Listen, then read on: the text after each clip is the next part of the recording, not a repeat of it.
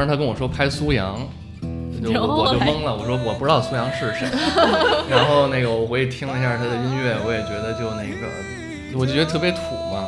然后就是我就不太喜欢，而且其实你要知道，就是在在我们那学生艺术团之中，他是有那种鄙视链的。哦，就我们就交响跟民乐就隔一堵墙，然后我们就特别看不上他们。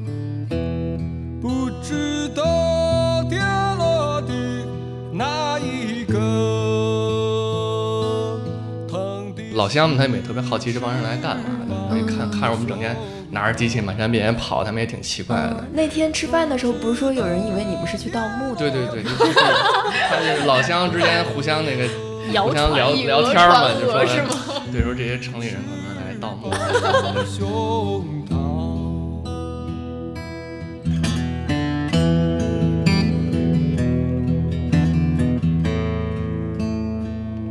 纪录片其实没有一个呃关机的时刻，就是他你可能，如果你让生活当编剧的话，它可能足够长的时段，这个生活里的戏剧性才能展现出来。但我们这片子为什么选择这个周期呢？是因为就是因为它是一个花钱的事儿，对对对，所以它资金所对对对资金所限，所以必须它的拍摄有节点，剪辑得有时间节点。妈妈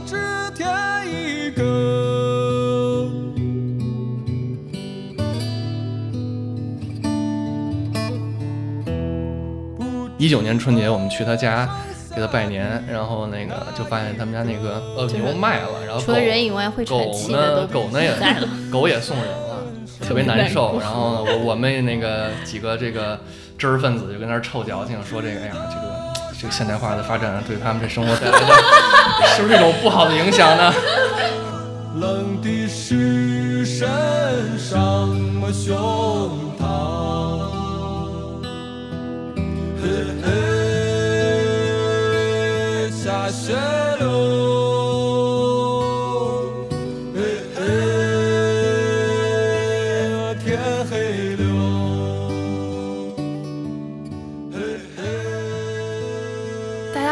欢迎收听新一期的《剩余价值》，我是张志启。我是傅视野，那这期节目呢，我们请来了两位嘉宾，是音乐纪录片《大合唱》的两位主创，分别是执行制片人潇潇，Hello，大家好，我是潇潇。还有导演之一杨之纯。大家好。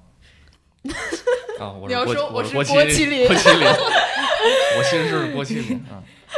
就是杨导的声音特别像郭麒麟，然后他长得据说是像樱桃小丸子的爷爷。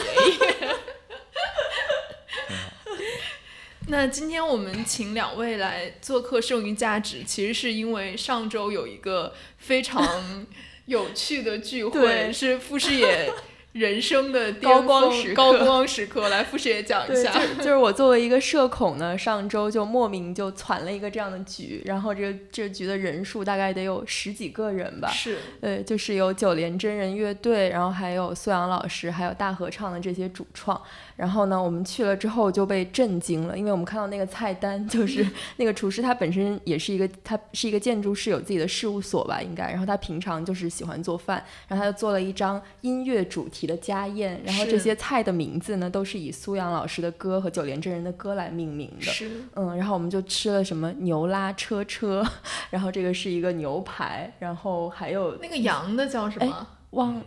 哦，好像是贺兰对山下对对牛拉对车车。对，还有一道菜叫莫欺少年穷，就是九连真人那个歌，其实是一个客家酿豆腐。对对，而且是手拆蟹粉酿豆腐。反正那那那那个晚餐呢，就大概是我二十八年以来吃的规格最高的一个 晚餐，我觉得达到了米其林的水平。真的真的，那个羊肉真的，虽然第二天作为一个不能吃羊肉的人，我一醒来就开始胃剧痛，但是那个真的是这辈子吃过最好吃的羊肉。是的，然后我们就也是在这个场合非常愉快的邀请到了两位主创来我们剩余价值聊一下这个对，然后发现他们为了这个电影宣传已经上过无数个 podcast。对他们现在就面露疲态的坐在我们俩对面。没有没有没有，已已已经其实缓了一段时间。对，对，然后我们其实可以从这个电影的嗯、拍摄，包括后期制作的一些故事开始聊起，因为这个电影其实是六月份上映的，然后我跟视野当时都去看了，然后觉得特别喜欢，然后在上次我们陪九连真人乐队又一起看了一次这个电影，就第二次看还是觉得很震撼，非常感动，嗯，然后其实两位也是我的校友，就是他们现在都是在清华大学的在读的博士生，是吧？是这样说有点惭愧，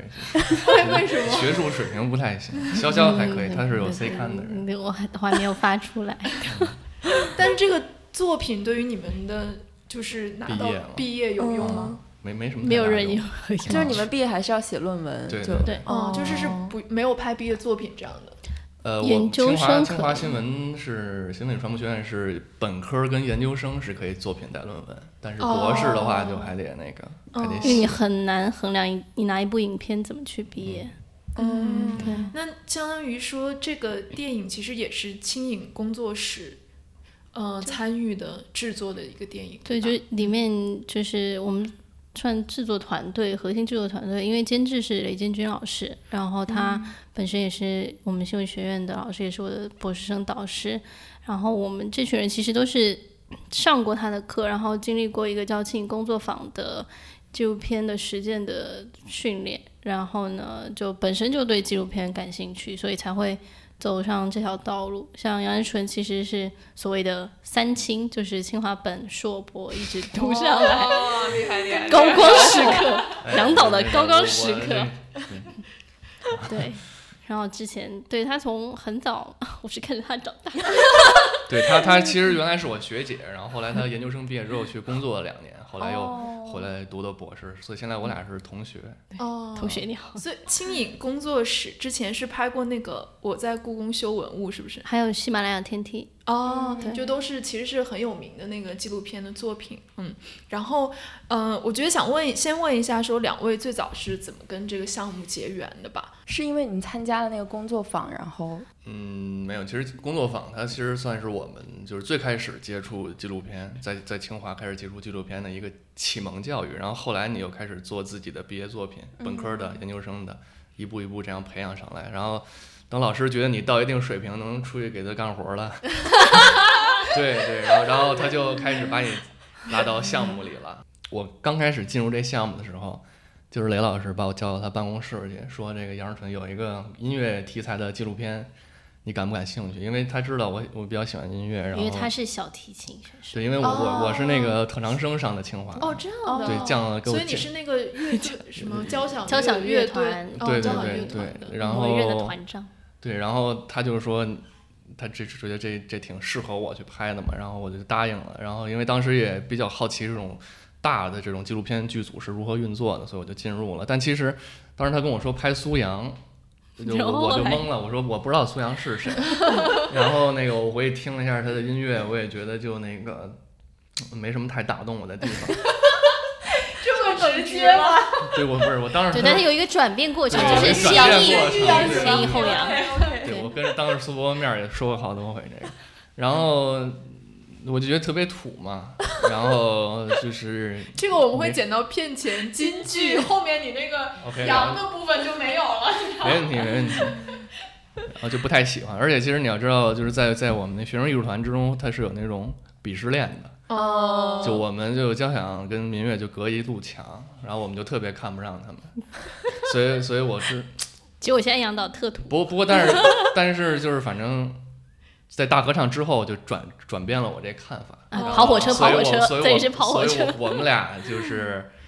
就是这样被叫到大合唱里头的。哦，嗯，但大合唱好像还是正经的官方说法，其实那个 公众号或者报道上面都有写，就是大概一六年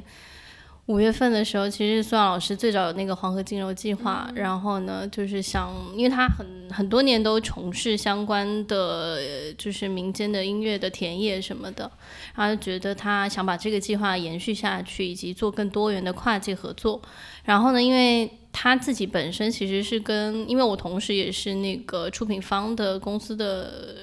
工作人员。然后我们那个出品方是天空之城，之前出品过《大圣归来》跟《冈仁波齐》。然后呢，他们之前就是跟我们那个老大，就是陆总认识，而且苏苏老师之前也帮也唱过那个《大圣归来》，以及那个宣对宣传曲，还有那个《百鸟朝凤》的那个，就是那个里面的主题曲，然后他们就认识了。然后呢，就当时听到这个计划之后呢，那个我们的制片人包包姐还有雷老师，他们其实很多年前也都听过孙杨老师的音乐，也很蛮喜欢的。然后就说，哎，我们要不要考虑来把这个黄河金融计划扩展，把它就是变成一个相关的音乐记录电影？但是呢，又觉得说，作为一个记录电影的体量的话，不仅要有当下的，也应该把它的根跟脉络的缘起的部分要加进来。嗯然后呢，就会才说，那我们要去找跟孙老师音乐相关的一些民间艺人。然后崔老师就推荐了一些人物，我们进行了大概三个月的田野调查，觉得这些人物是成立的。就我们在片中后来看到，就很幸运，这四个人都成立，都是有故事性的。嗯然后我们一开始就选了这四个，然后去对，本来是就是就因为就就我们的训练的方式是你要经过一段的前期调研，然后也有可能，如果说当时前调不顺利的话，也许我们会换人物，但是双老师眼光很好，我们也很幸运。然后呢，我们跟这几个人物觉得关系相处，包括他们自己的人生是极具传奇性嘛。这好像也挺奇怪，对不起太，官方了，太官方了 就没事，咱片子现在都黄了，你就随便说。他们几个人看起来都很惨，是吗？没有，他们都有人生的对，趣的人嘛很有对对吧？嗯，对。然后我们就跟着他们，然后拍了一年多，就所以这个项目就这样开嗯，始。所以你们这个前期调研主要是做些什么呀？呃，前期调研是那个雷老师那边找了中国音乐学院的呃一个老师叫肖璇老师，然后他也是哦那个张小军老师的博士生博士生，也算咱们师姐吧。因为肖老师他自己本来就是呃花儿研究。当博士论文毕业，所以就我们就觉得找上他也是很顺理成章的。就是他为我们打下的基础是说，对于这些人的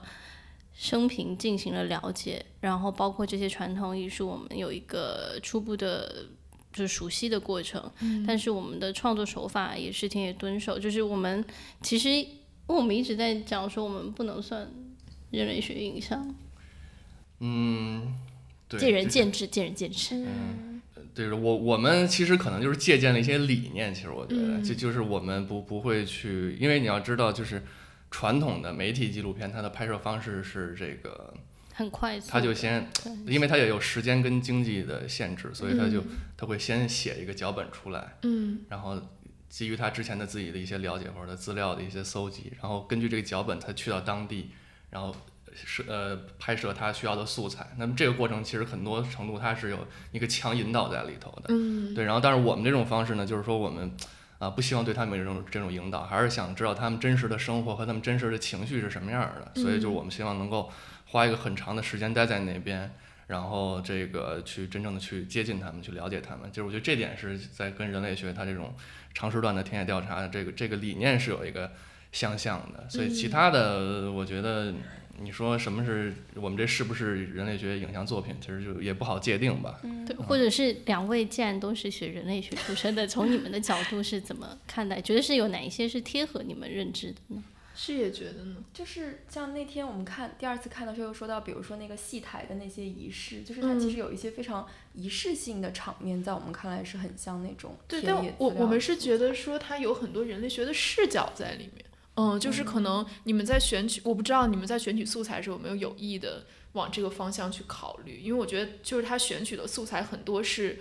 嗯，可以供我们这样的人用人类学的理论去解解读读它的。嗯，对，因为因为那个呃，我我们也听了一些人类学那边儿课，现在好多人在说这个影人类学影像作品，它就是说有一个问题意识是很关键的。对就是对对然后我们其实也有这种问题意识，比如说最开始进入的时候，其实大家都在想说这个，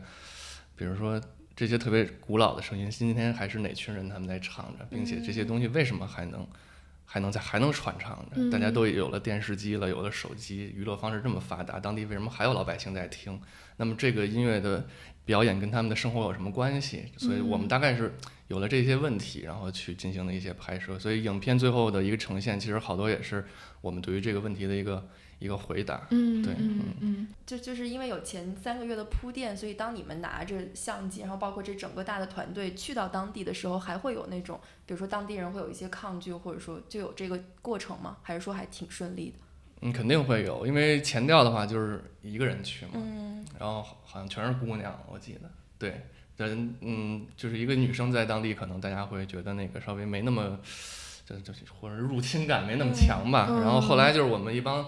男的，然后去了去了多少人啊？呃，因为我们是因为我们有五个拍摄对象嘛，嗯然后除去苏阳之外是四个民间艺人，然后。呃，这四位呢是我们分了两个导演组去跟拍，然后我负责两个，然后另外那个呃何源老师他负责两个，然后我这边做我这边是三男一女的一个基本配置，就是我是导演，然后我们有一摄影师，还有一摄影助理，还有一录音师，录音师是女的，然后我们一块儿去，然后大家就都扛着各种设备嘛，然后那个就就是他们肯定还会有这个不适应的一个阶段，而且好当就是老乡们他们也特别好奇这帮人来干嘛的，一看看着我们整天拿着机器满山遍野跑，他们也挺奇怪的。嗯，那天吃饭的时候，不是说有人以为你们是去盗墓的？对对对，就是就是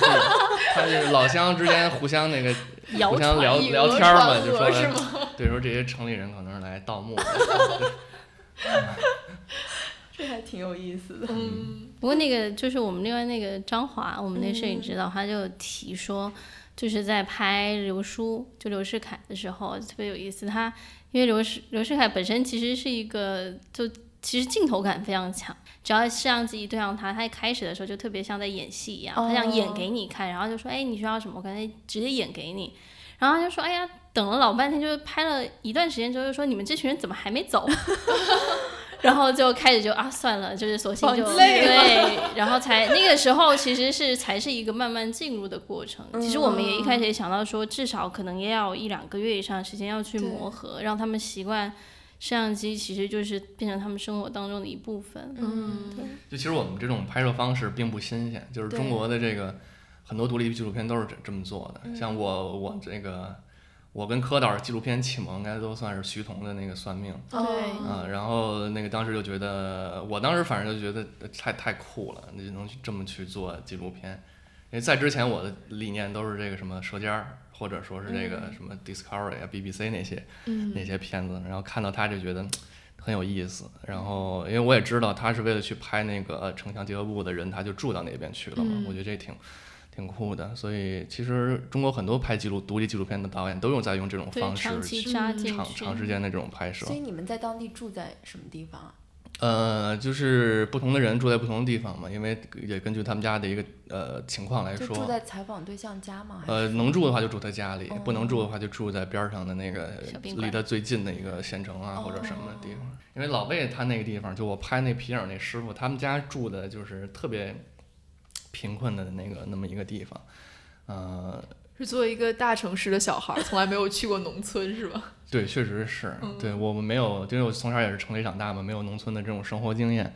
呃，啊，去到他那边儿真真觉得挺穷的，因为他们那整个环线地区，它只有一条二幺幺国道贯穿其中，他就要想富先修路嘛，他们就路就只有一条，嗯嗯、然后大片头都是山区。所以当时我第一次去的时候，就是我我从北京先飞银川，然后从银川坐一大巴从北向南走，然后到了环县，呃，过程中我就跟老魏联系，呃，当时我还有点听不懂他说话呢，打电话，然后他就说，哎，说你到了中途，你路边儿你看着点儿，我在这儿招你招手给你下车，嗯然后我下车就见到他了。然后那天呢，见到他，他是正好是在一个别人家里演出，演出，然后是因为那家新修了一房子，新盖了一间屋子，然后呢就说请一个戏班子来唱戏，这对他们那儿风水好。然后呢，老魏就去那儿演出，然后那也是我第一次听皮影戏，也是第一次拍。然后整个过程中我也听不懂他在唱什么，然后的那个就是那那感觉，你要光看那皮影儿那个幕布上那亮子，他他你也感觉好像没没什么动静。然后除就除了那两军交战打斗的时候会有点意思，其他的就是完全你就完全进入不知道他在干嘛。对，完全就信息接收为零，就大概是这样。然后，但是但是就是我有一个时刻非常震惊，就是中间它有一段曲调，它是那它是那种合唱，在他们那个呃，道情拼音里叫麻黄，就麻黄就是他们那合唱的意思，就是他们那几个那个四个人四五个人就同时用呐喊的方式唱出一段旋律，然后我哎一听，我说这不是那个苏阳他喊歌里头的一个旋律吗？就特别像，哎，当时我觉得哎有点意思，然后我好像找到那个这这这这两者之间的音乐上的一个联系了，然后嗯就逐渐开始慢慢改观嘛，然后我我对他的这个音乐的看法。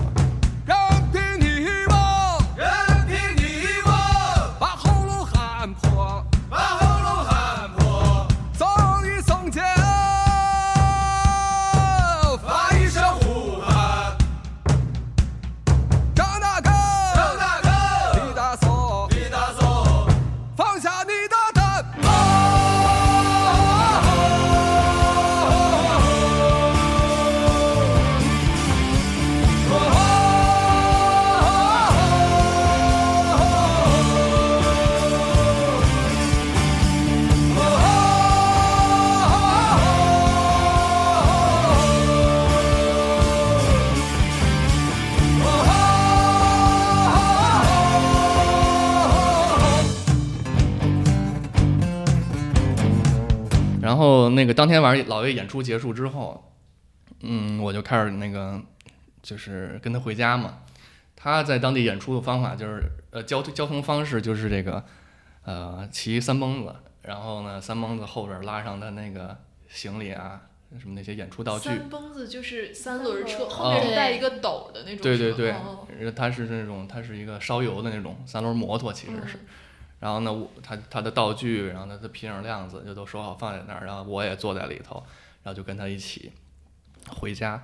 然后呢，他他家因为他家是住在山里，但是我他当天演出那地方是在那个二幺幺国道公路旁边，所以我要跟他回家呢，就需要先沿着二幺幺国道走一段，然后走到一个小路口，那路口就能上山了。嗯一直进山得要开三四十分钟。然后当天晚上呢，那天大概是一个呃农历的十五那个前后的日子。嗯然后我跟着他那个上山之后，那个那三蹦子驶离了这个镇上那个灯光之后，你会发现，呃，就是那个月亮它就显得特别亮，然后它就是你肉眼是能看清楚那个大山它的那个沟壑都是能看清楚的。然后那一刻就是还是挺震惊我的，因为就之前的是人生经历里没见过那种场景。嗯啊，然后而且它跟我想印象中的那个西北的状况也是不太一样的，就是之之前就看了就觉得那种就是特特特狂野，然后就那个特特晒，然后都是风沙那种感觉，然后但是就当当时那种感受就是就是特别的那个温柔，就是嗯就是特别。特别打动我。就一开始我待嗯待到可能半年之后吧，我我其实已经有点在那边有点那种过日子的心态出现了，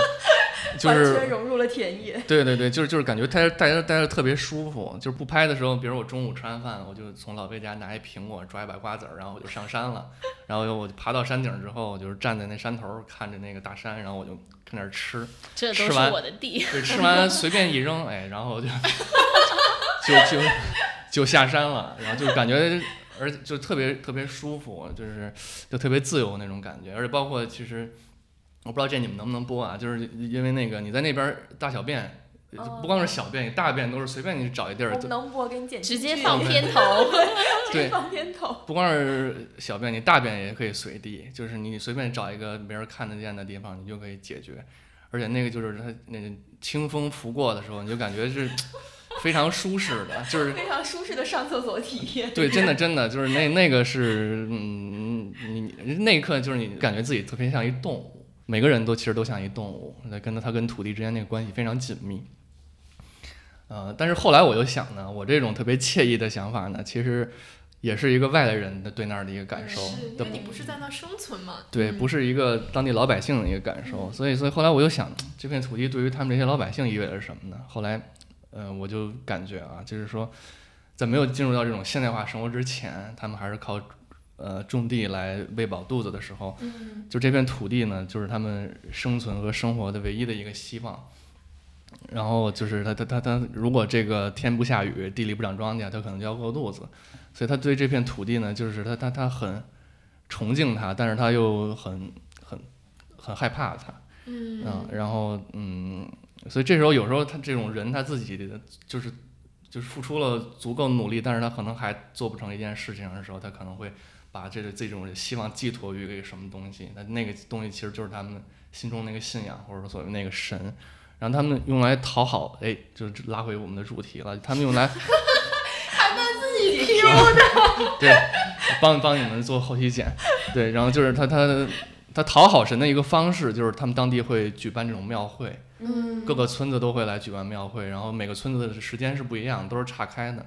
那么在举办庙会的时候，有一个环节很重要，这个环节就是唱戏，嗯不管是秦腔还是皮影戏，都是他们用来讨好神的一种手段。他们觉得我在唱戏的这个过程中，我达到了一个跟神的一个沟通，嗯他会看见我们这种虔诚，然后他们就来，他就能保佑我们的这一方水土的平安。嗯所以这这也算是我自己就是抱着最开始的一个，就是他们音乐跟他们土地之间的一个关系，音乐跟生活之间关系，也算是找到了一个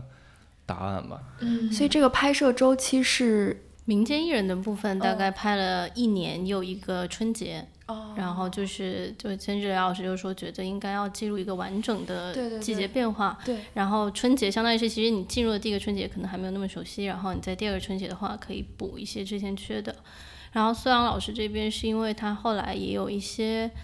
呃，比如说去海外那些演出的活动，所以就延到了去年七月份，就一八年七月，他相当于是拍了两年，然后其他明星也是一对十三个月左右。嗯，那我有点想知道，就是你们如果是那种 daily basis，就是每天每天是在干嘛？就是你真的就是扛着机器去他家里吗？还是嗯，对，就是呃，拍的最开始的时候，应该就是会多拍一些，因为你那时候呢，呃，一个是他在适应机器，然后嗯他需要这个习习习惯整天有一个东西黑子黑黑匣子对着他，然后我们这边儿也也那时候因为也不了解他的生活是什么样子嘛，你也不知道他身边儿哪个人物可能对他的故事的讲述比较关键，所以一开始会多拍一些，但是到后来呢，基本上你你明白了。就他的呃这个生活如何发展，然后可能隔多长时间会有一个什么事儿出现，然后那时候就呃针对性会更强一些了，所以啊，呃呃，所以到后来我们就是好多时间就跟那边儿待着，呃，就是跟他们一块儿生活，然后他们比如说那个干活儿了，我们也跟着一块儿干一下，然后觉得有意思了就去拍一下儿。呃，对，所以就是一个倒三角形吧，就是拍的东西会越来越少，越来越有针对性。嗯嗯，感觉跟做田野确实也挺像的。对，差不多的，嗯嗯，就刚是去那儿的时候什么都新鲜对呗。嗯，对。后来慢慢掌握了这个节奏。嗯嗯，这个是这个周期也挺有意思的。我记得以前上人类学的课的时候，就老师也会跟你说，就是人类学是，比如说是以一年为单位，因为他们就他们有自然的这个生产节气啊，就是你要把嗯。这所就在一年中所有的这一些节气和节日全部都度过，这才叫一个完整的周期嘛。嗯，不过这个倒是这个还有一些区别，就是因为这个，就是我们另外那摄影师华张华，他就一直说说是这个纪录片其实没有一个呃关机的时刻，就是他你可能如果你让生活当编剧的话，它可能足够长的时段，这个生活里的戏剧性才能展现出来。但我们这片子为什么选择？这个周期呢，是因为就是因为它是一个花钱的事儿，对对对，所以它对对对资金所限，所以必须它的嗯。拍摄有节点，剪辑得有时间节点，对对这些嗯。都有限制。大概是这个周期之内，其实你们拿的素材也算是有点海量的素材，对吧？就是大概是一千个小时，是一？千六百个小时，我们官方哦号称，1600但我觉得不止，因为我也是根据素材量估算的，嗯，我觉得应该不止。后来想一想，嗯，但我我去看的时候，我还跟师姐说，你们有一些那种很漂亮的航拍的那种镜头，就是拍黄河啊什么的。我们有超多都没有用。嗯，哦，是吗？就那些是很贵的吧？我们看的时候就觉得，航拍组我们本来其实也尝试过两个团队，然后都是非常专业的航拍师。是到后来那个主要那个柯永全导演自己也兼了航拍的导演，就去学习了人家之后，然后后来是他主要是可能自己带着另外一两个人航拍手一起去飞了，我们就沿着黄河的源头到到入海口那边选了，就是那种景观还有季节性有代表的地方都去跑了一遍。哦，对，但因为片子其其实蛮尴尬，经常有人说你们叫大合唱，你们号称跟黄河紧密关联，但是你们当中为什么黄河没有几个镜头？当时剪辑怎么考量？因为硬放进去，其实也尝试过说想不想用它来做隔断，因为剪辑周期也蛮长的，后来都比较奇怪，然后后来就其克实其实也有四五个、五六个镜头是黄河但大家因为咱们想到黄河全是那个叫什么？壶口瀑布，对对，全全是那儿。就我们有刻板印象嘛，嗯就是大家都觉得是那儿，但其实黄河不是，它源头其实也都是那个很很清澈的、很很平静的那种河流。对，我们还想问一下，就是既然你们有这么海量的素材，你们后期是根据一个什么原则或者什么线索来选择的这些素材，最后剪成现在这个样子？嗯，这问题其实特别难回答，然后呢也不容易回答好。呃，是这前期还其实有这么一个限制，就是说，因为你如果你是面向一个院线的纪录片，你的时间不能太长，因为如果你是一九十分钟或者你是一百二十分钟的话，它在排片上会直接有一个很明显的区别的。哦对，所以呢，我们当时想就是说这个要在九十分钟左右。对，那么你要九十分钟，你给五个人分呢，其实每个人就十几十几哦分钟，十几分钟，时间很短。然后你如果想在他们五个人之中找一个特别硬的那种联系呢，其实又很傻很幼稚的，就不容易找到一个 特别好的那种。所以我们那个最开始那个剪辑指导是一德国人卡尔的剪，给他之前给刘娄烨剪剪剧情片的，《春风沉醉夜晚》跟苏州河是他做的，然后他就是给我们定了一种这种。这叫什么散文式的风格啊？对，散文式风格，对对对。然后就是大概就是这种，有人说就是特别乱的这种风格，然后就有人说是散文式的，呃，这种这种结构。然后另外呢，就是然后我就说把我们之前的一些就是那些问题给放进去了，比如说这嗯音乐跟他们生活之间关系，然后呢。民间信仰，呃，人跟土地，或者说这个呃音乐跟信仰之间的关系，把这些问题放进去了。可能每个段落有它，呃，它的一个主题吧，来解答这些问题，嗯就大概是这么一个结构。因为你要想在这个九十分钟把每个人他的故事讲清楚，其实是挺难的。所以好多人会说这个，要不然就是说没看。呃、没看够过瘾，没没看够，或者怎么着的就是就是因为这个确实时间也有限。但如果想大家想更多的了解这个五个人物他们自己个人故事这块儿，其实可以关注我们之后还会剪一个电视版，嗯那个他们每个人会有一个大概一个小时的量来讲他们自己的事所以。电视版就是每个人一集是吗？可能是啊，对，对嗯，反正好像也说每人两集吧，可能一集一直到三十分钟。就看长度吧。嗯嗯，对。好，那我们现在先休息一下，一会儿再回来。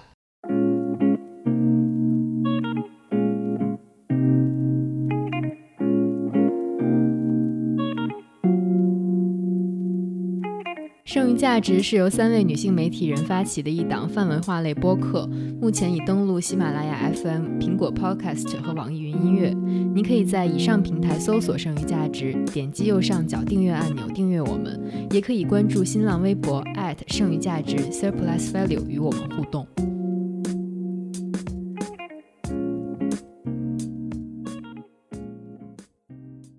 那刚才呢，杨导也聊到了，就是说这些民间庙会上面都会有一些这种唱戏这样的演出吧。然后我还记得这个电影里面有一个片段，我是印象很深。然后就是拍到有一段就开始强调说，好像这个地方有很长时间没有下雨了，然后没有下雨就是庄稼会干掉啊什么的。然后这个时候就切到那个戏班，那个应该是个秦腔的戏班对吧？他后台的一段对话，就是其中一个女演员，她就说下雨了，没有观众，大概是说就是那个戏台。就是是空，呃，下面是空的，然后外面在下很大的雨。然后另外一个，那个应该是他们戏班的那个班主吧，嗯就张进来张对张进来是不是他？呃哦不是那是另外那个对也对也是这个管事儿的。啊，嗯另外一个人他就说，他说唱戏就是为了求雨啊，你怎么反而嗯就是抱怨上下雨了？然后我就就对这个片段印象很深，因为他其实就指出了说，这种艺术形式它最早跟他们生活和农耕的一种关系，但现在这种关系仿佛也就是。感受到了和现代生活的一种冲突吧，因为现在这个剧团肯定是要通过演出啊、卖票啊这样来维持他们的生计的，但如果下雨的话，确实就是没有观众的。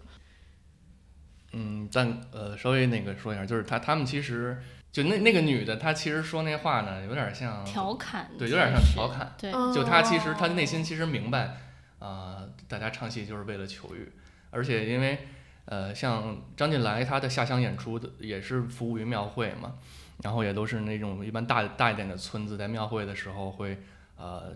凑呃有一个庙会会长去收收收大家的钱，各个、哦。各户人家的钱，然后大家一起拿这个钱聚到一起，然后办庙会，然后请戏班子来唱戏。啊，所以说它其实是一个众筹演出，它不是票没错房，没错不是靠票房的，对吧？对对对对，哦没错。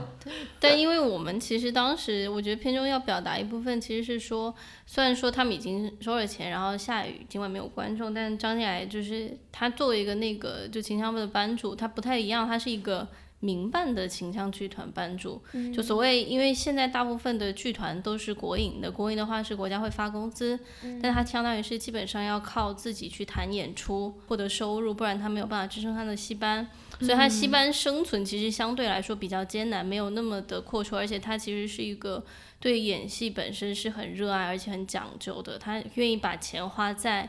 去给那个戏班里面添置衣服，就是那些都是非常注重细节的。然后呢，我们其实，在片中应该我忘了是片片子里面还是预告片里面有一个，就是说台戏台上就是一个人在演出，但是台下还在下雨，就我们应该是有那个画面，其实是说。就是演戏这件事情演戏是给神听的，是给神听，所而以所以即使台下没有观众，没有观众他们还也要表演唱下去。对的嗯升华一下。所以它为什么不是一个，比如说国营，它没有被国营化呢？它为什么还是一个自己拉戏班的这样一个状态？呃，国营的就是人头都被占下来了嘛，就是哦他他不不会有那么多人能够在这个体制内去去做这件事儿嘛。嗯嗯、然后他就是戏校出身，哎，其实我对他不是特别了解，我就瞎说吧。他他学，呃，大概大概跑不了太偏，就是他戏校出来嘛，然后自己还很喜欢这个，所以他也攒了一个班子在在唱戏。然后他日常其实他不是每天都是在下乡演出的，他是自己在银川有一个叫红花渠的地方，那也是有一个就是那种外来人口聚集地，也挺乱的。最近扫扫黑除恶，就是他们那片儿也那个不太宁静。他在那儿有一个小剧团，就是那种室内的。就是你进去之后呢，就就有点像就是那种小剧场小剧场那种感觉。哦，他自己经营一个剧场他，自己经营一剧场，哦然后有一个小舞台，然后下边有几排椅子，然后角儿在上面演戏，然后下边一些大爷们就过来来看。挂红对，然后对他有一他有一个形式，就给钱的形式，他很有意思。就是在上面唱戏，你可以有一个行为叫挂红，就你就你就如比如说你觉得他。就是一模一样的。哦，如果你觉得他唱的好，你就给他五十、一百的。张晋来这个人，他就是一个那个特别讲道义的那种人。而且他他的他他觉得他自己受到的这种教育，其实也都是从戏里来得来的，哦，所以他一直强调的一点就是你要唱戏，你得先学会做人，嗯，所以他也是这么约束自己，然后他也希望这些能这些就是约束能够再影响到下一代这些人吧，但但嗯就是事与愿违嘛，就是现在的年轻人就不不会这样。对，那就是其实像现在像当地这些年轻人，就你们拍的这几个人里面，他这个传承的情况怎么样？就现在年轻人还学这些东西吗？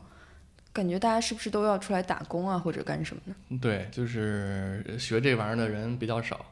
基本上算是算是没有吧。因为像那个我那个老魏那边儿皮影师傅，他是从他太爷爷开始就是唱这个的，嗯然后一直传到他，等于他到魏家已经是第四代都都在做这个。然后，但是他们家第五代，就他的孩子一辈儿的，就是没有人在做这个事儿了。嗯，因为这个说一个很实际的，就是说，比如说跟着他，呃，叔叔或者跟着他爸唱戏的话，一年可能这个，呃，两万块钱吧。但你要是出去在当地找点儿这个，呃，粉刷或者盖房子的活儿，一年好的话能有十几万的收入呢。哦，这么多，嗯、对，所以所以这个大家出于一个很实际的考虑，肯定也不会苦哈哈的在那儿唱戏，嗯，这个收入太低。所以他希望他的小孩儿继承他的事业吗？还是他不希望？他很挺无奈的吧，就是这他没没法让他孩子继承，嗯就是他儿子他自己儿子是上大学去了，哦啊，，现在也已经毕业了，在那个就是中交四局吧，就是盖盖房子什么盖盖高铁啥的。嗯嗯嗯。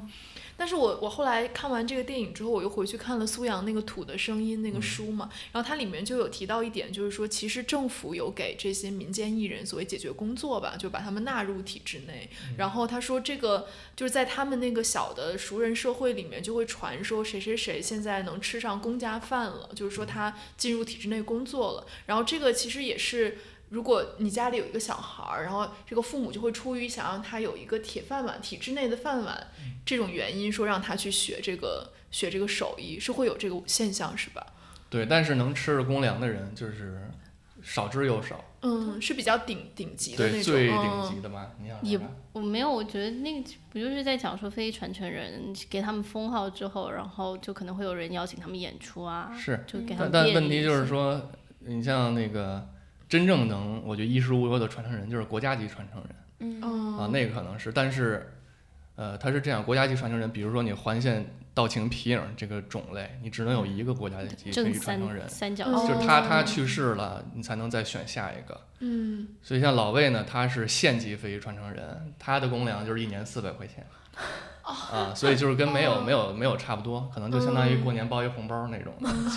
他他其实你吃不了公粮，或者说有有那种情况，就是比如说有那种剧团，就是旅游景点儿，哦，拉过去演戏去，然后观众走来走去。但其实我觉得这个不太好，就是你说听的人也不认真听，其实演的人他慢慢也就不认真演了。所以所以这东西其实还是活活不下去的。嗯嗯所以其实我觉得现在这个就是一个比较尴尬的问题，就是国家的这种。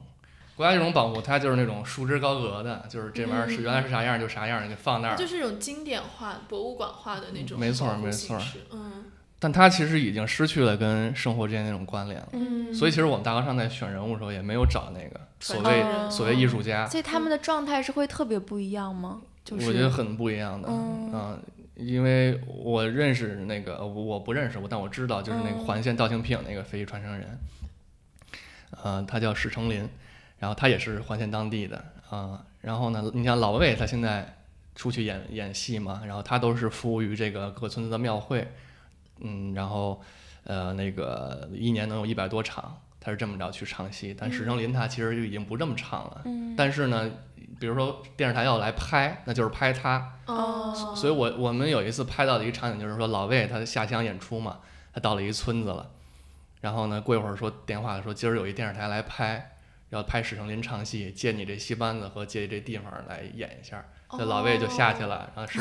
史大师就上场，哦然后呢，观众那个坐好都摆好，然后呢，灯灯打开，然后那就是那么一拍，OK 就拿走了。然后国家级非遗传承人就是讲完了，然后那县级的再回来继续服务老百姓。一个项目里面它有不同级别的传承人是吗？呃，对，县级什么市级，其实不是到省景，是说整个皮影不是整个所有的民间传统艺术，只要被列入非遗系列里面，它就会分等级，就是就像地区行政区划一样，往上递增那样子。然后它会定额的名额，然后还有每年入选的标准，也有可能说你今年，但还有一些好像是会更新名单。相当于是你要报材料，你就像评选说我要去选什么优秀干部，然后我要怎么怎么样，嗯对，它其实是有一个审核的过程。那它这个每一个级别的传承人是谁选出来的呢？当地的文化馆吧，就像县级的那一级的，就是你跟领导关系好就能是你。就递材料这事儿就特别扯淡，就是人字儿都不会写，你怎么让人？对，有一些不口述识字的，所以他是怎么递的呢？其实我也不知道。啊 对，因为嗯，老魏好多东西都是我给他准备的，就是后、哦后来啊，就是比如他出去，因为大合唱也帮着他那个稍微有了一点点嗯影响力吧。对，嗯对，所以好多东西也都是我我帮着他准备的。嗯因为那个电影里面，就是我看到应该是那个马峰山，是不是他也开始在用直播，就是快手直播啊什么的？就这个是是他们自发形成，还是说你们去了之后，那告诉了他们自发的，嗯，就是其中那个马峰山，然后老刘、老魏，他他们都都对他们到用是吗？对到后期都开始使了，但是现在那个呃流量最好的是老流量最好的就是老魏，然后他现在有个快五万的粉丝。哦，那还蛮多的。他他在村里呃在在线上跟线下演就是两两种方式嘛，嗯。因为你在线上演呢，你要跟观众经常有一个互动，嗯。能够给我停下来说两句。一开始我还挺担心老魏的，因为他这个就感觉跟这个新鲜事物的，呃，这个是他对新鲜事物的使用能力不是特别强，哦啊，都不一开始都不太会用，然后后来隔了一一年吧，还是都后来又回去找他的时候，就就挺惊讶的，就他那个使用快手就特别溜，然后他也会跟观众互动，谢谢老铁们。就对对对，那些那些套路他都会了。嗯啊，然后包括像他在线上演皮影呢，就不是不是，就他其实不演皮影，他主要是唱，嗯他就跟他老婆俩人坐在镜头前面，然后就跟自己家那个窑洞里就跟那儿唱，呃，然后为什么？其实他老婆原来是不唱戏的，嗯但是呢，就快手上好多那个网民他就会说那个魏三，因为他就他在家里 排行老三，说魏三让你那个媳妇儿出来唱两句，大家喜欢看这个女性表演。然后后来他媳妇儿也慢慢的就开始就练的那个就是他以前不会唱是吗？还是不太会，哦啊、嗯业务没有那么精湛，然后然后后来就是嗯、在观观众的那个鼓励下，然后嗯他渐渐走走到走到台前，开始跟老但我们都魏一起唱。后来说，其实他媳妇唱的很不错，对他他嗓子挺好的，包括他媳妇儿现在也跟老魏出去演出，就是跑演出，就跑演出，比如说呃全国各地都能出去转转，因为呃因为片子里其实有一个也拍到了他们去上海那个嘛，嗯，去一个学校里面是不对？嗯。那那个那个整个过程有一个点特别触动我的，就是其实片子里没讲清楚，就是因为你知道，要对对于一个西北女人来说啊，就是老魏他们那儿的一女的，你你要想那个走出这大山去到上海，这事儿就是嗯。就就特别牛逼。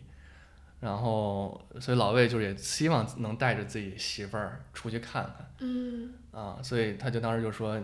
你这回呢也成为我们班子的其中一个，然后你学一个那个打打击乐甩梆子，那比较好学，那我也会。对，然后你你学会这个，然后你也跟着唱两句麻黄，然后你就跟我一块儿去上海。所以当老老老魏就说要带着自己老婆，所以，但但是其实他老婆一开始那业务还没那么精湛呢，但他班子里也有人就是吐槽，对，但但是他还坚持带着他老婆出去了。不过他现在老婆在这个已经比他红了是吗？就对，反正就是一次一次的演出嘛，反正也都跟着他跑来跑去他。也后来又去了，呃，这个新疆什么，前段时间在河北卫视还录了节目，反正就是蒸蒸日上的老两口的生活。嗯，但是呢，他是他生活上也有很多改变，就是因为他现在当地忙了嘛，他就有点顾不上自己家里这些事儿了。所以呢，呃，我们上回去年过春节的时候是吧？去年今年今年春节，今年春节啊，一九年春节我们去他家给他拜年，然后那个就发现他们家那个牛送人了，然后呢狗呃就是牛卖了，然后除了狗人以外会喘狗呢狗呢也。狗也送人了。嗯就是那狗，因为这我们当时在拍摄的时候，就是那狗跟我关系还挺好的，就是那算是我的一个朋友。名字叫小黑，那那狗都没有名字，因为他们没有宠物这种概念，所以所以就是我们给它取名字叫小黑。然后结果我这一去发现我那朋友被送人了，然后我就我特别难受。然后呢，我我们那个几个这个知识分子就跟那儿臭矫情，说这个哎呀，这个这个现代化的发展对他们这生活带来的 是不是一种不好的影响呢？对，然后那个，但后来就你你冷静下来仔细一琢磨啊，你就是说这到底怎么着算好，怎么着算不好呢？就是你看他开不开心，我觉得这就是最重要的。嗯他他现在赚了钱了，赚钱更多了，然后呢也有很多出去演出的机会。嗯是那我觉得他高兴，我就替替他高兴。然后，他他这生活这种变化，我觉得就我就不用瞎琢磨了，就是他他他自己高兴就行。嗯，然后还有那个刘世凯，他是他现在生活是不是也发生了很大的变化？我觉得刘叔其实挺挺妙的一个人，是因为他在片中，他其实是最讨人喜欢的那个，但他其实生活当中就不像是其他几个人那么 social，对，或者是嗯怎么样，是因为他大多数时间，因为他是一个人住，然后他的儿子跟女儿啊，他们都其实不在一起，他其实蛮孤独的。说实在话，我觉得他是一个很孤独的人。嗯。虽然我们片子当中也呈现，就是说他的女儿女婿有来照顾他，但大部分时间其实是我们拍摄团队在天天帮他上药，然后带他去医院，然后所以后来就是我们那个摄影师张华他们跟他关系处的特别好，就是因为经常照顾他，嗯，因为他一个人住，所以挺对对，我记得那一段也很好笑，就是他不是那个背上长了那个疱疹还是什么吗？去看有点像一个大仙还是什么？算算命，对对，就会 cue 到神婆。我刚刚就在看他。哦，就是杨导今穿这个 T 恤，然后它上面有一个 logo，就是这神神婆，就非常你你是专门做的吗？这 T 对我们自己是周边是吗？私下做的，但太逗但这衣服！现在存世只有三件。哦天哪，这好珍贵啊！就是大家大大家可以去看一下，特别逗，而且最后解决方法说在他在他背上印了很多盖章对，盖了好多个章，然后那他不就问他说你还疼吗？他说我不疼了，然后他一走之后那个就对着镜头吐槽怎么这么疼？我觉得那一段太可爱了，那真挺逗的。对，就是其实他们在呃，就是当地的话，他们还是很这个嗯，很传统，而且我觉得这一段就是我我还挺意外，它能上大屏幕的，因为我觉得这有点 我们缩减了，然后也就是争取了，然后我们也改了，就比如说我们后面那些小红那个 锦旗全都糊掉了。对对对有。然后其实我们说当时解释就是，它其实是一个我们在反封建意识，是因为他最后有吐槽了一句，就是说啊疼得很，就说明说其实是完全没有用，哦对，然后才才保住刺保住了这一条。哦，所以这个确实是会面临审查压力。对审查其实当时就说，就基本上就说你就完全不能放。对对，嗯我看的时候还觉得，哎，尺度还挺大的。所以嗯他那些护住的锦旗写的是什么“妙手回春”之类的吗？之之类的什么吧，什么报答什么神恩之对之类的，对。哦，那那个就是搭戏台那一段，他那个落成仪式那个会会有审查的也问题吗？也砍短了。就我们、它其实完整段落是整个我们本来放了。他那个人其实是整个拧鸡头的过程对，全都是展现了，但大家说觉得不应该放，然后我们就意思意识到，所以他打碎了一个东西，所有人都上去抢那个瓷片，是好运气的意思，对，吗？就是因为他们在上面唱，就是说，呃，三个人已经站在高台上，他们这样仪式其实相关文献也都会写说，他们其实是已经像上升了一样，就是他们在在被不附体了附体，就哦。赋予了一个官位职，然后他们在祝福当地，就写说什么什么县，然后怎么怎么样，然后你们会。过上好日子之类，然后他们相当于是说，他们做完这仪式之后，散落的碎片，包括他后来被抢的那个花冠那个东西，都是说，其实好像你沾有就是圣圣光的感觉，就包括他们后来不用拿那个黄表纸去，去沾他的脸脸脸上的妆，都是沾喜气嘛。其实就跟那个音乐节，你往下扔拨片儿，好多人就 这个还是不太一样，一个是差不多差不多。粉丝情绪，一拜个拜物的感觉。嗯所以像你们拍这种就是场面的时候，会有什么障碍吗？就是当地人会嗯忌讳说要不不能没有有摄像机在旁边，是完全没有。你可以跟他解释吗，我们这一哦拍出去，是更多的神就都能看见。他们的你骗人，人家啊用他们的话术给他们解释是吧？嗯，就是那那神戏，我想稍微补充一个，嗯就是呃，因为那个，你像老魏去各村儿上那个唱戏的时候，他他一般会唱俩戏。嗯首先呢，叫一个叫他会首先唱一个叫神戏的东西，那东西就叫神戏，那个比较短，可能就二二十分钟左右。是什么内容呢？他那其实就很简单，就是大家可以想象那个场景，就是他会在那个皮影那个幕布上模拟出来，呃，一个神仙下凡看到这个一个神位或者一个香香炉上摆满了一些贡品，然后那嗯神仙就很感动，说我这儿下凡了，然后。那看见这一方水土上人都在潜心的跪拜啊、焚香什么的，我特别感动。然后呢，我就把我几位同事从天宫叫下来，然后他们分管不同的领域，有管这个风调雨顺的，调雨顺的，然后什么这个考状元的，给大家管不同的，然后大家就几个同事，他们就都分别保佑了这方水土，然后他们就又走了。所以这这个这个神戏对于他们来说，就对当地人来说是一个非常重要的，在现在，因为老魏他也开玩笑说，就是是封建迷信救的皮影戏。其实好好多人现在还叫戏班子去唱皮影戏，都是为了那神戏。哦后头那什么俩仨小时那故事戏，那爱听不听，其实也没什么人听在当地，就可能老头老太太坐那儿看，嗯年轻人你根本不不不会来看这些东西。嗯嗯嗯不，但是我们当时不是还有一段时间在说那个过关，就是讲说那个小朋友，嗯，对。但这个事儿就是这种民间信仰，它其实就是大大家生活方式变了，年轻人他跟音音乐之间这种生活关联已经没有了，但是他这个民间信仰这部分，它是有一种惯性存在在里头的，就他还是还是会相信这种。一方面，比如说，呃，他会有那种过关的仪式，就是嗯，你比如说你这左边是一个那个戏台，老魏跟这儿演的啊，演皮影戏呢，然后右边这儿会跪一个呃，这个比如说两呃两口子抱着他们家孩子，然后演那老魏这边唱神戏的过程中，他会把那个孩子从那桌子底下，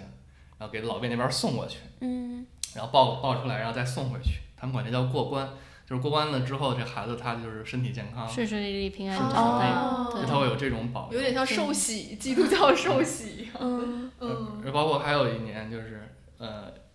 一七年春节的时候，嗯就我们去拍摄老魏下乡演出，然后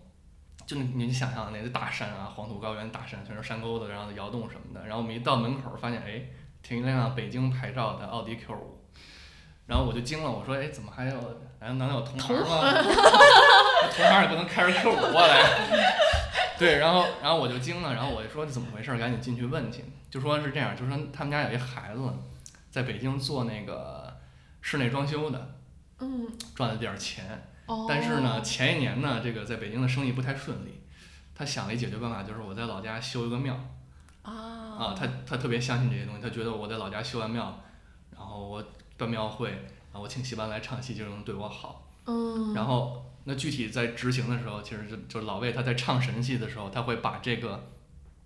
这个呃，就是呃，这怎么说？这个这个在北京打工的人他的名字给唱进去，嗯他就不会说，因为他之前的神戏就就是说，比如说。制一个对，就他叫他叫定呃怨制祝福，它叫怨气。许愿的愿哦他，之他之前唱戏，比如说他我说我来到中关村，看到这边人都在虔心跪拜，我要保佑中关村老百姓那个什么一方水土平安。他他这回不会唱，他可能就不会保佑潇潇那个博士能顺利毕业。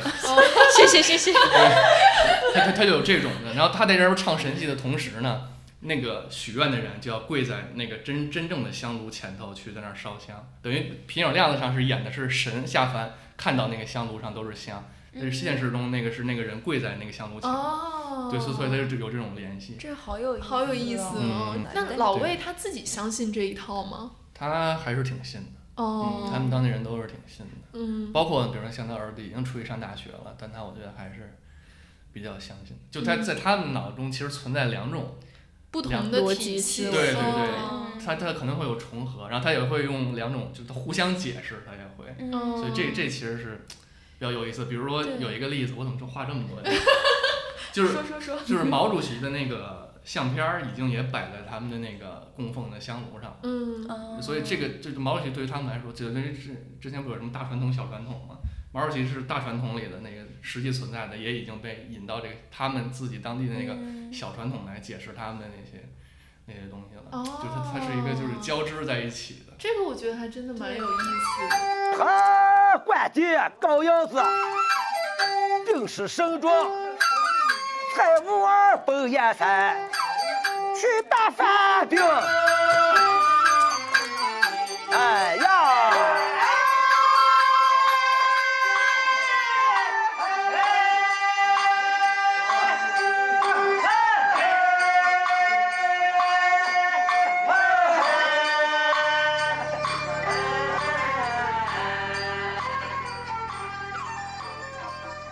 就像我们刚聊到的，就其实很多都是在这个九短短的九十八分钟没有办法呈现的东西，然后大家就可以之后去看这个电视片，可以更加了解他们就是跟拍的每一个人背后的这些故事，还有一些更复杂的东西和内容。然后他们现在还出了一本书，我们可以嗯对在这里叫，大合就是同名的书对是吧？大嗯合唱，反正大家就可以多多去关注一下这个电影，还有这本书，然后也可以多多关注一下这些平常可能不在我们这些在城市生活的人的视线范围内的这一群人，但是他们其实非常鲜活，也非常有生命力。嗯，富士也现在安定安定满分，官腔真的。就是下周的时候，八月二十四号晚上会在平遥那边有苏阳乐队的演出和大合唱的放映。如果大家感兴趣的话，也可以去网上搜索，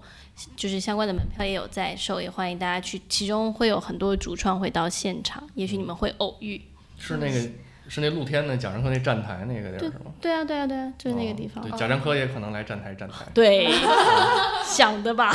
大家可以关注一下，然后大家也可以关注他们的那个微博，官微对，嗯是叫音乐纪录片大合唱，音乐纪录音乐纪录电影大合合唱嗯，嗯，好，那我们今天节目就到这里了，拜拜拜。嗯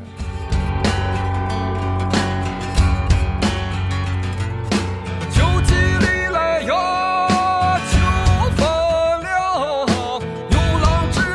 感谢大家收听你可以在 podcast 喜马拉雅上关注我们也可以在微博上搜索我们我们的微博是剩余价值 surplus value